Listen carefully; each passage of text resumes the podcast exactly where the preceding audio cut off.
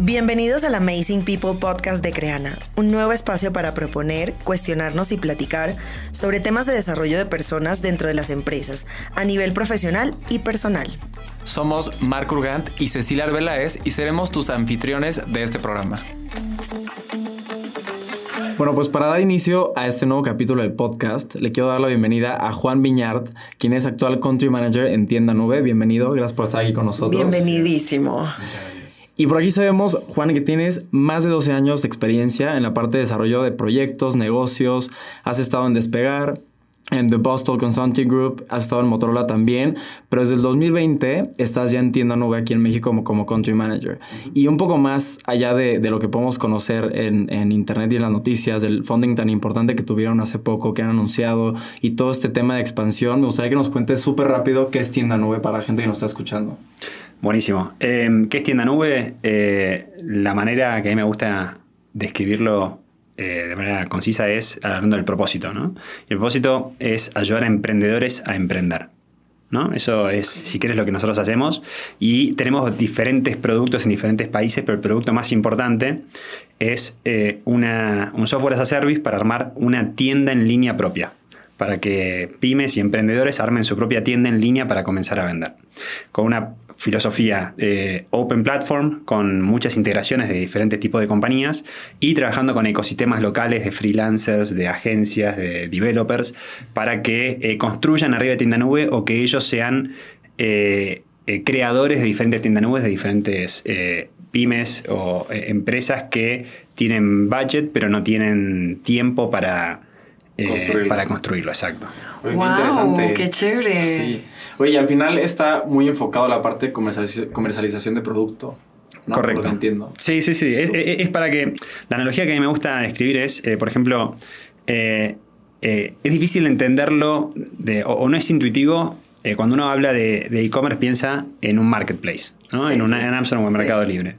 Ahora, esto es otro canal dentro del mismo espacio de, si crees, de e-commerce, pero este, este es tu tu espacio. Esta es tu tienda con tus reglas, con tus eh, definiciones, con tu producto, con, tu estética. Eh, y la analogía es, como que, bueno, si tú vendes eh, chamarras, puedes venderlas en tu propio local a la calle o puedes dárselas a un distribuidor o puedes ponerlas en Liverpool o las puedes poner en cualquier otra retailer. pero tú no eres dueño del espacio. Acá sos dueño del espacio y eso te permite tener una relación mucho más cercana y directa con, eh, con tus consumidores. Con el cliente, claro. Ay, wow, está espectacular. pues muchas felicidades, qué chévere. Entremos un poquito a detalle a conocerte un poco más, ¿no?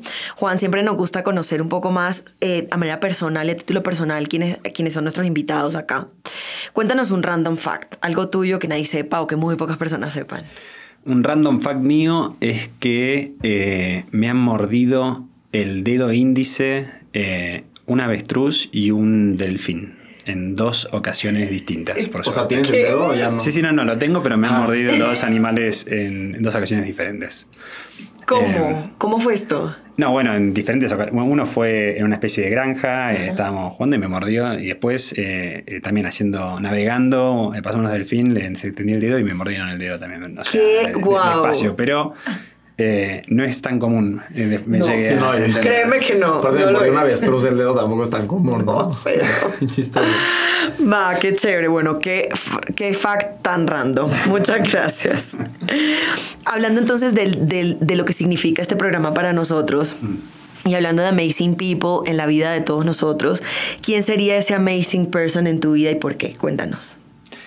Em, a ver, no tengo una un amazing eh, person eh, como para destacar. Eh, pero si crees Amazing People, creo que es mi familia más cercana, ¿no? O sea, mis padres, hermanos, mujer y hijos. creo que eso es lo que para mí es el, núcleo. Y es porque al final del día, en un mundo tan cambiante con tantos estímulos, es lo que te mantiene más conectado, ¿no? Con eh, contigo mismo, creo yo. Sí, con los pies en la tierra. Exactamente, exactamente. Muy bien, qué bonito. Pues un saludo para la familia de Juan. que seguro que nos escuchen. Oye, y para ya ya te conocimos un poquito a ti y queremos entrar ya en materia de lo que vamos a estar hablando en este podcast. ¿no? Y vamos a estar hablando de un tema de mindset digital en las empresas. Hoy en día sabemos que el tema de la usabilidad de la tecnología puede ser muy personal, ¿no? O sea, nosotros decidimos qué queremos utilizar, de qué manera lo queremos utilizar, pero en las empresas es muy distinto, ¿no? Porque al final se vuelve una necesidad. No es algo que tú dices, sí me gustaría tenerlo, o lo puedo tener después, o lo puedo cambiar de la manera que yo quiera, sino es una necesidad porque está ligada a los resultados que tienes en tu compañía, ¿no? Y eso es justo de lo que queremos hablar hoy en día, no tanto enfocarnos en únicamente la parte de cómo se transforma una empresa en la parte digital, sino cómo una empresa digital hoy en día puede sobrepasar el mundo que estamos viviendo. Entonces, para, para poder dar inicio a esto, me gustaría que me cuentes un poco cuál es la perspectiva que tú consideras más importante para crear un mindset digital en las empresas. Va, eh, es, una, es, una, pregunta eh, muy interesante. Eh, y, y, creo que antes de, por ahí, de, de, o sí, o para empezar a contestarla, hay un quote que, que, a mí me parece muy divertido, que es que el, el mindset digital eh, o, o, digital para las empresas es como el sexo en los adolescentes. Eh, todo el mundo dice que lo está haciendo, pero en realidad nadie lo hace. Eh, y, y, en parte tiene que ver con, con eso, con que parece ser un tema que es, que es cool, que todas las empresas tienen que estar haciéndolo. Sí. Pero lo más importante es entender ¿Qué querés hacer de, de, de, digital? ¿Cuál es tu verdadero objetivo? Sí. ¿Cómo, ¿Cómo, calza eh, eh, tu estrategia digital dentro de tu negocio core? ¿O cómo te va a ayudar a potenciar eh, lo digital tu negocio? Porque hay uno por bueno, inteligencia artificial, bueno, big data, eh, social media, hay la verdad que una cantidad, de criptomonedas, hay una cantidad de buzzwords gigantes sí. que uno puede decir, bueno, hay que hacer todo. No, vos tenés que entender cuál es tu negocio, definir el objetivo y después sí salir a buscarlo. Y no todo es para todos. No, no, a ver, eh, mientras menos hagas, mejor te va a ir, seguramente. Y, y, de, y una vez que ya tienes definido cuál es tu objetivo, eh, los siguientes pasos eh, o, o, los pilares para mí más importantes son de, desarrollar un mindset digital, que eso tiene que ver con las personas, con la forma de, de pensar. definir procesos, que también es tremendamente importante, de cuáles son los procesos que van a, van a hacer que tu empresa opere de manera digital. Y después hay un tema que también es súper eh, interesante, que es el tema del know-how, ¿no? Eh, que ten, tienes que entender cómo vas a complementar el know-how de, que te falta dentro de la organización eh, con gente de afuera y hasta dónde tenés que llevar el know-how de la gente que está dentro para que pueda interactuar con esa, con esa nueva gente, ¿no? Claro. Eh, nada, eso si querés son, son, los tres bloques. Si quieren podemos entrar en detalle en alguno, en alguno de ellos. El, el que tú creas, me, la verdad es que me encantó la comparación que hiciste del inicio, sí, ¿no? Sí, Con la parte de los adolescentes este, y, y, este, y esto que dices tú. Pero justo algo que, algo que tú mencionabas, ¿no? La parte de las habilidades. O sea, que... Uh -huh. Y más hablando que tú hoy en día estás trabajando en Tienda Nube, sí. ¿no? Que es una empresa que claramente está muy enfocada en toda la parte digital que hoy existe. O sea, ¿cuáles sí. crees tú que son las habilidades más importantes para la gente que hoy en día trabaja, ya sea contigo o que trabaja en este tipo de sectores? Eh, va, a ver, en términos de habilidades, eh, eh, creo que hay, hay, hay, diferentes, ¿no? Para poder eh, operar en, en, este tipo de compañías. Creo que una tiene que ver con, con poder colaborar, ¿no? el mundo digital, de hecho, el, el, mundo de pandemia o post-pandemia nos puso en una situación en la cual la gente trabaja eh, de manera remota. Eh, no sé si principalmente, pero es mucho más común. Sí. Eh, para citar un ejemplo, nosotros en Tienda Nube México somos remote first. ¿no? y eso significa que la organización está diseñada para trabajar de manera remota sí. y para poder colaborar de manera remota. Y eso tiene un montón de implicancias que, que hoy parecen ya un poco adquiridas, pero por ahí compañías de que hay compañías que forzaron a toda su, a toda su nómina a volver eh, de manera, hay, sí. hay, roles, hay empresas que lo necesitan. Por ejemplo, sí. acá estamos hablando, necesitamos estar acá, porque es muy sí. distinto, ¿no? Estar. Pero hay que aprender a colaborar eh, de manera remota y tener las herramientas tecnológicas que, que, que te permitan hacerlo, ¿no? Pero después también el, el, mundo digital tiene una ventaja gigante que es eh, tener acceso a tremenda cantidad de datos. ¿no? Entonces hay que aprender a gestionar esos datos. A, grabarlos, a calificarlos, a, poder tenerlos identificados. Hay roles de, de BI que son tremendamente relevantes. En, Los roles de BI son tremendamente relevantes dentro de las compañías para poder juntar esta información. Y después, por último, tenés que aprender a analizar los datos. ¿no?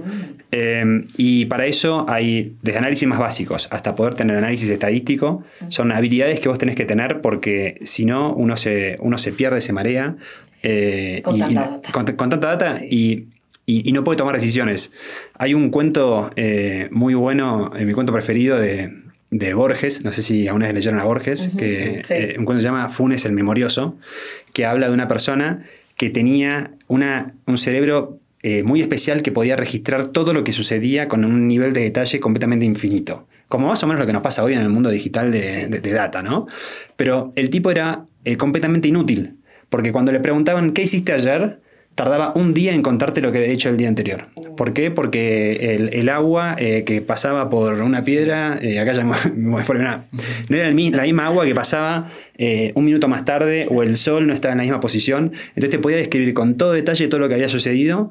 Y en el mundo digital, si uno no es capaz de interpretar los datos, termina siendo Funes el memorioso, que tiene una cantidad de información completamente innecesaria que no te permiten tomar decisiones. Totalmente de acuerdo. Y es algo que vemos hoy en día, ¿no? O sea, que, que básicamente es la data es súper importante y las empresas la utilizan y, sienten que es la base de todo, pero tener la data sin, la, sin el análisis y el contexto que existe detrás de la data, ¿no? Hay una historia detrás de los números y si no tienes ese contexto es lo mismo que si dijeras exactamente, exactamente. Exactamente. O sea, lo que, justo lo que te puede llevar a tomar malas decisiones, ¿no? O sea, porque al final tienes data que puede ser correcta, pero lo interpretas de manera incorrecta, tomas decisiones que son incorrectas totalmente al final, ¿no? Exacto. Exacto. las mejores discusiones son las que hablas de un solo número, no, las que estás hablando de, 300.000 eh, números. Las más fáciles de... Y en, y, en, términos, Juan, de habilidades de, de, los líderes de tu empresa, ¿cómo lo estás viviendo tú? ¿Qué, ¿qué es esto a manera remota? Dices, son, son remote first, el tema de análisis de data. ¿Qué más ves dentro de los líderes en tu experiencia actual de esta manera remota que, es, que, que ellos necesitan, no? Perfecto. A ver, eh, creo que nosotros somos una compañía que nace digital, ¿no? Pero eh, es una compañía que está... Eh, pero dos cosas. Primero que yo no soy... Yo no trabajé toda mi vida en empresas digitales. Yo hice una carrera en consultoría y ahí no era completamente digital. Y, asumiendo eh, los roles en tienda nube, y además que los desafíos se van multiplicando, uno se encuentra con que tiene que abordar temas de los cuales no tiene ni idea, ¿no? Sí. Y un tema, eh, y, así que dijimos, che, hay que traer talento, pero también hay que formar el talento internamente y hasta dónde lo tenés que llevar. Nosotros formamos equipos trayendo gente que sabe mucho de, del tema que, hay que desarrollar, por ejemplo, ¿no? O sea, eh, por ejemplo, SEO, ¿no? Eh, es una disciplina que es muy compleja y es muy técnica y hay que saber muchísimo. Y la gente que hace SEO entiende no es gente que es increíblemente buena, ¿no? pero yo también tengo que lidiar con esos equipos eh, sin, haber, sin saber absolutamente nada de SEO desde el movimiento que, comencé. Y hay una, hay una regla que... Me, gusta para dónde va esto. Sí. Por ahí estoy repitiendo lo que ustedes escuchan. No, no, no, no, para, nada, por favor. Me, gusta, me gusta para dónde vas. Pero eh, que habla de la regla del 30%. ¿La conocen? Esa. Eh, es... hay una analogía que también es, es con los idiomas que dice que una persona, por ejemplo, hablando inglés, una persona que es nativa utiliza en el orden de 12, un vocabulario de 12.000 palabras. Ok. Ok. Pero, sin embargo, una persona eh, es una persona nativa, una persona que utiliza un vocabulario de 3.500 palabras, más o menos el 30%, igual es capaz de interactuar y de eh, tener conversaciones profundas y de tomar decisiones y sacar conclusiones con la persona que habla esas 12.000, eh, esa persona que habla con vocabulario de 12.000 personas. Entonces, eh, probablemente eh, un Shakespeare, un Tolkien, tienen, están en ese 12, pero el, editor por ahí no. estaba más cerca de. No sé si el editor, ¿no? Pero.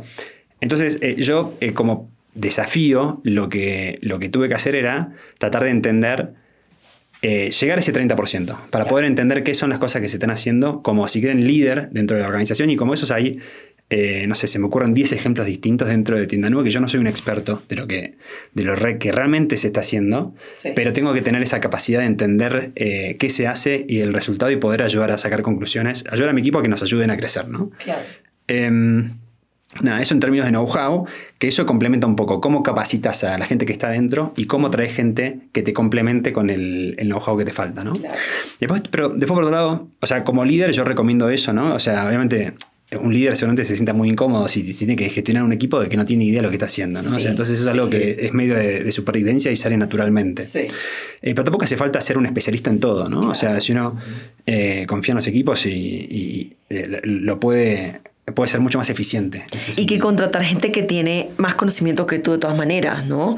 En, ese, en, esas, en esos campos específicos donde son técnicos y donde son más, con un conocimiento más puntual, tener ese conocimiento del 30% que dice es suficiente y saber que trae gente que está especializada en eso. Sí, o traer gente que tiene eh, la capacidad y la ambición de, lograr llegar a ese 100%, ¿no? O sea, eh, eventualmente va a tener que saber más que, que uno porque va a liderar el área, pero Em, no necesariamente tiene que traer ese conocimiento. A ver, es más plug and play, pero también se puede generar.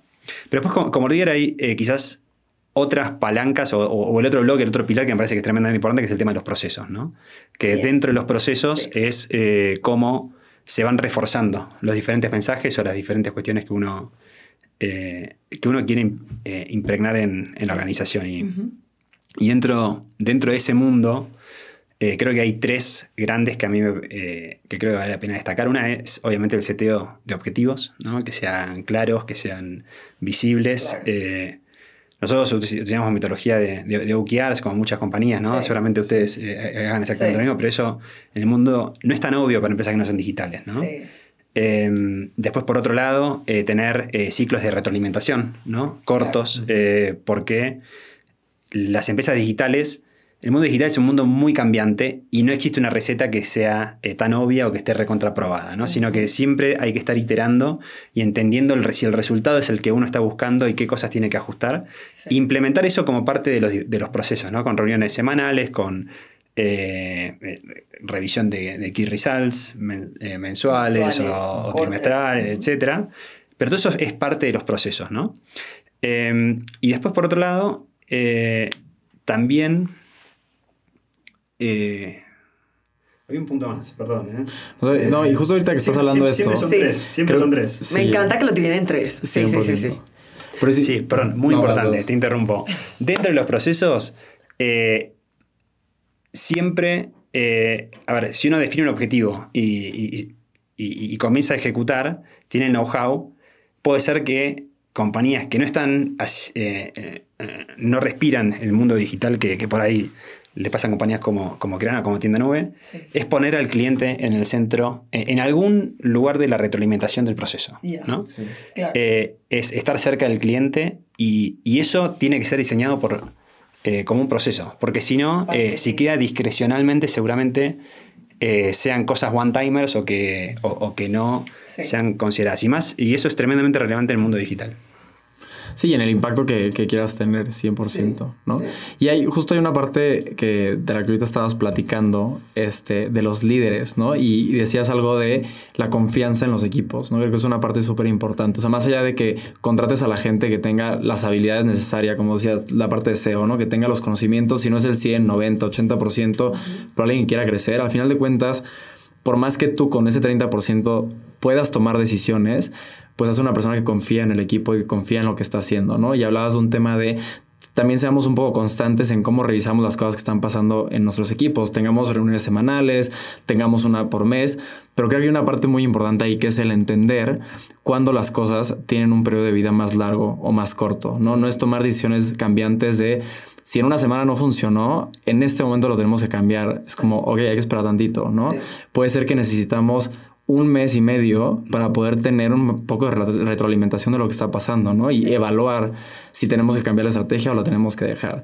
Pero regreso a lo mismo, eso recae mucho en la parte de la confianza que tienes en tu equipo y en los resultados que estás esperando por parte de ellos, ¿no? Totalmente, totalmente. Y que es algo, esto de la confianza es algo que hemos visto en varios podcasts también y que se repite en los líderes que hemos escuchado, en que han sido invitados acá y que lo vivimos nosotros en el día a día también, ¿no? Ahora, la confianza igual no se tiene, no es algo que es, que es o sea, la confianza se gana también, ¿no? O sea, y, y cuando hablamos de que por ahí todavía la retroalimentación no existe porque son procesos que duran más, lo que es importante es entender si el proceso es el correcto. ¿no? Entonces, cuando haces la revisión, che, el proceso, lo que estamos haciendo, ¿es lo que creíamos que tenemos que hacer? Sí, pero los resultados no están. No, ok, pero ya sabemos que los resultados van a tardar. Lo que estamos haciendo tiene eh, las características que dijimos que iba, que iba a tener o no. Y ahí igual sí se puede estar cerca, sí se puede estar cerca, sí se puede acompañar, sí se puede revisar con los diferentes equipos, a pesar de que los resultados todavía no hayan llegado, porque sabemos que los resultados probablemente no, en todas las palancas, ¿no? Son inmediatos. Claro, claro, claro, claro, totalmente. ¿Qué consejo le darías, Juan, a los líderes de equipos para mantenerse actualizados en este mundo digital? Eh, uf, qué difícil. Eh, eh, y hay que estar, hay que tener un growth mindset, ¿no? O sea, eso, es muy de cada uno y, y creo que para tener ese growth mindset hay que estar siempre motivado con lo que uno hace, ¿no? Si no, si no... Sí. Eh, y eh, tiene que estar con, la, con un nivel de estrés razonable como para poder afrontar nuevos desafíos y nuevos aprendizajes, ¿no? Cuando uno está muy estresado, cuando uno está con la cabeza muy abajo, la pierdes. El agua la pierdes y no creces y te, eh, y, no te, y, no te continúas capacitando, ¿no? pero no, la verdad que no, sé si tengo un consejo muy, muy particular. Hay que hay que continuar siendo curioso, ¿no? Sí, ese growth mindset me encanta porque es, es parte de... Perdón, y, y, también hacer uso de las herramientas que existen en el mercado, como por ejemplo eh, Creana, ¿no? O sea, eh, o sea, realmente acercarse a la gente que sabe realmente eh, cómo se hacen las cosas de manera constante, tomar... Hay, una cantidad de materiales infinitos en que eh, hay eh, mucha gente me pregunta, bueno, eh, ¿cómo hago para, aprender de, esto? En particular, hoy en día el muchísimo conocimiento está disponible a través de Google, ¿no? Y uno puede, a través de Google, lo mismo hablando con expertos, ¿no? Haciendo networking, conociendo a gente que hace lo mismo que tú en otras disciplinas y estar abierto, ¿no? O sea, si uno ya sabe que es el mejor o que uno, no, o que uno ya es el peor, es una manera, bueno, lo que vos estás encarando de growth mindset. ¿no? Sí, exacto. O sea, que creo que justamente el tema del growth mindset es una mentalidad, valga la redundancia, que no muchas empresas tienen y no muchos líderes tienen, ¿no? A veces piensas, ah, pues es que crecer dentro de la empresa es nada más subir de puestos o eh, ser, promovido, tener puestos nuevos, diferentes, etc. Y no necesariamente es eso, sino siempre mantenerte informado, mantenerte curioso, investigando y entender que todos tenemos espacio para crecer aún dentro de los roles donde que estamos ocupando en este momento, ¿no? Totalmente, o sea, genera más impacto.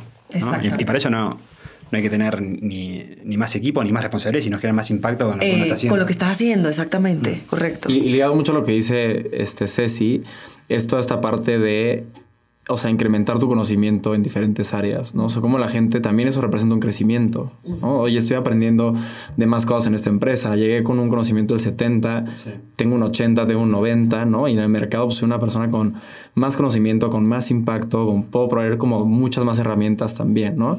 Y Juan, me, me gustaría, platicando, regresando un poco a que has estado en Tienda Nube, llevas dos años ahí, están ahorita en México también, han tenido mucho crecimiento. Cuéntanos un poco un reto que, o sea, que has tenido tú en este tema de desarrollo de tus equipos y cómo has llevado a estos equipos a, seguir creciendo. Qué buena pregunta. Em, la verdad que yo me siento retado desde que me suena el despertador hasta que me voy a dormir. Este, así que y es bueno. Eh, qué chévere, sí, qué rico. Sí, sí, eso está bueno. Eh, y, los retos también se renuevan, ¿no? Y cuando uno ya siente que algo está funcionando bien, eh, hay mil otras, otras aristas para perseguir, ¿no? Que, que, uno puede... Pero a ver, retos, el armado creo que el, armado del equipo fue un gran reto, ¿no?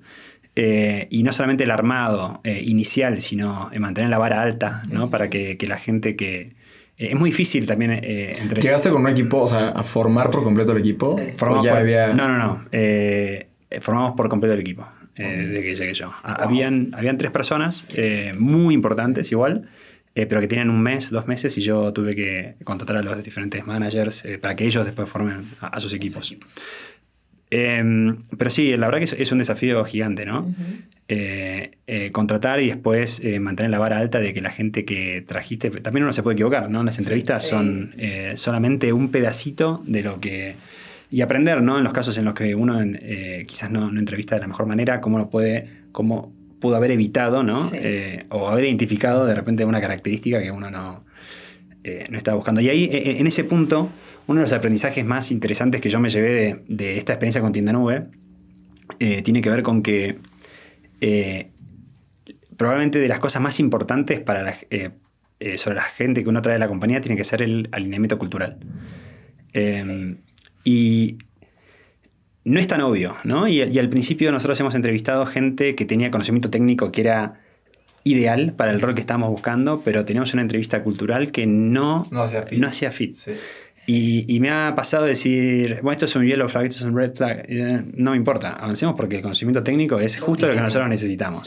Y esa gente se termina, eh, en muchos casos se termina frustrando porque su forma de ser no está alineada con eh, la forma de ser de la gran parte de la gente dentro de, la, empresa. Y aunque no sea a propósito, se desmotiva.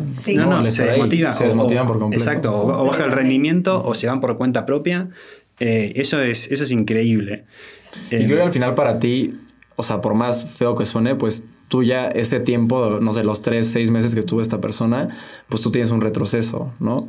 Porque, oye, perdió interés, no estaba dando el 100%, no se sentía engaged con la compañía. Entonces, pudiste haber tenido una persona que a las dos semanas hiciera un fit completo con, lo que es tienda nube, ¿no? Con lo que es Creana, cualquier compañía.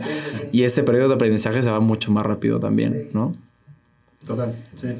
Pues muy bien. Oye, pues tenemos también con todos nuestros invitados, este, antes de terminar como este espacio también, queremos seguirte conociendo a ti, ¿no? Hemos hablado de tienda nube, hemos hablado de mindset digital, de toda la parte en la que están creciendo hoy en día las empresas, pero queremos conocer un poco de Juan en este día. Entonces, aquí tenemos tres tarjetas y toma la que quieras de esas tres, toma las tres, toma dos, toma una, la que sea. Y son preguntas mucho más personales para, para conocerte un poquito más a ti. Qué cool, buenísimo. Eh, bueno. Antes, antes eran de colores. sí, ahora, ya, cambió el look and feel que tenemos por aquí. bien, igual la posición en la que está me siento que tengo que agarrar la que está más cerca. A ver. Bien. Cuéntame la primera vez que te sentiste retado por la tecnología. Eh, la primera vez que me sentí retado por la tecnología. Em, a ver, cuando no sé si por ahí me voy demasiado atrás, pero no pasa nada. cuando tenía 16 años eh, me juntaba con mis amigos en, en lo que en Argentina se llamaba cibers, que eran como, no sé si acá también existen, ¿no? como laboratorios. ¿qué es, eso? es que no sé cómo lo decían en Colombia, pero aquí es donde ibas a las habían computadoras, Exacto, ¿no? computadoras y pagabas, no sé, no sé, ah, cinco ya, pesos ya, ya, ya, y utilizabas la computadora. Como el café internet. El café internet. Exacto. Sí, eh, y tenemos eh, choque cultural. idioma, el mismo idioma, pero diferente. Pero en Argentina le decían ciber. Ciber. Ahí también le decían, voy al ciber. Y sabes que Messenger y todas estas cosas. Este, y, el problema que teníamos era que el ciber cerraba a las 10 de la noche. Y con mis amigos nos quedamos viciados de que queríamos seguir jugando. Eh, jugamos al Counter-Strike en ese momento. Eh, y, no, no, podíamos porque cerraba. Entonces dijimos, bueno, tenemos que aprender a hacer esto en, nuestras casas y me anoté en un curso de, armado de redes de, de, internet. Esto fue en el, en el 2001. Eh, y monté una red eh, en mi casa y en la casa de un amigo montamos una red para poder cada uno llevar las computadoras y poder jugar eh, a lo que nos gustaba hacer en ese momento y quedarnos hasta las 5 de la mañana sin que nos estén echando, ¿no? Este, sí, creo que ese es el primer desafío que, que, recuerdo y que, y que lo salimos a, resolver para solamente para divertirnos. Para diversión. o sea, no se volvió un negocio, fue diversión. No, no, sí, 100% diversión, sí. Pero bueno, después uno ya se da cuenta para dónde se perfila, para dónde tiene que ir eh, a seguir la carrera profesional, ¿no? Estas cosas.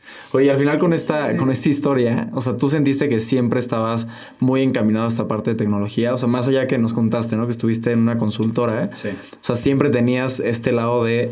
Sí, por la siempre, siempre me encantó. Em, de hecho, mi primer trabajo fue en Motorola, porque, bueno, en ese momento Motorola era la empresa celular número uno de Sí, me acuerdo. Ya ahorita nada que ver, ¿no?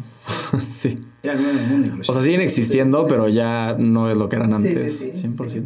Exacto, no, no, sí, sí, totalmente. Eh, pero eh, también eh, tengo. Eh, a uno le gusta también que las cosas que uno hace tengan impacto, ¿no? Entonces, después me, me, gustó mucho lo que es la consultoría estratégica porque sí. permite tener muchísimo impacto con el trabajo que uno hace. Eh, pero después finalmente creo que los mundos se juntaron y, y, creo que en este tipo de compañías, este tipo de startups, uno puede tener, estar cerca de la tecnología y tener un impacto tremendamente gigante, sí. apalancado ¿no? por todas las herramientas digitales que uno tiene. Totalmente de acuerdo. Sí, muy bien. Pues muy bien, se nos acabó el tiempo, pero qué placer tenerte con nosotros, Juan. Esperamos que lo hayas disfrutado mucho. Nosotros lo disfrutamos mucho. Conocimos de Tienda Nube, Sí. que es súper importante. Te voy a decir, yo la verdad es que no, no, había, o sea, no había escuchado de Tienda Nube, la verdad. Y ahorita que nos pusimos a investigar, me parece súper interesante, súper interesante. Y pues mucho Está éxito. muy chévere. Que les vaya muy, muy bien y muchísimo éxito. Y bueno, esperamos que todos lo hayan disfrutado. Esperamos que nos vean y nos acompañen en todas nuestras plataformas. Y nos vemos en la próxima. Gracias.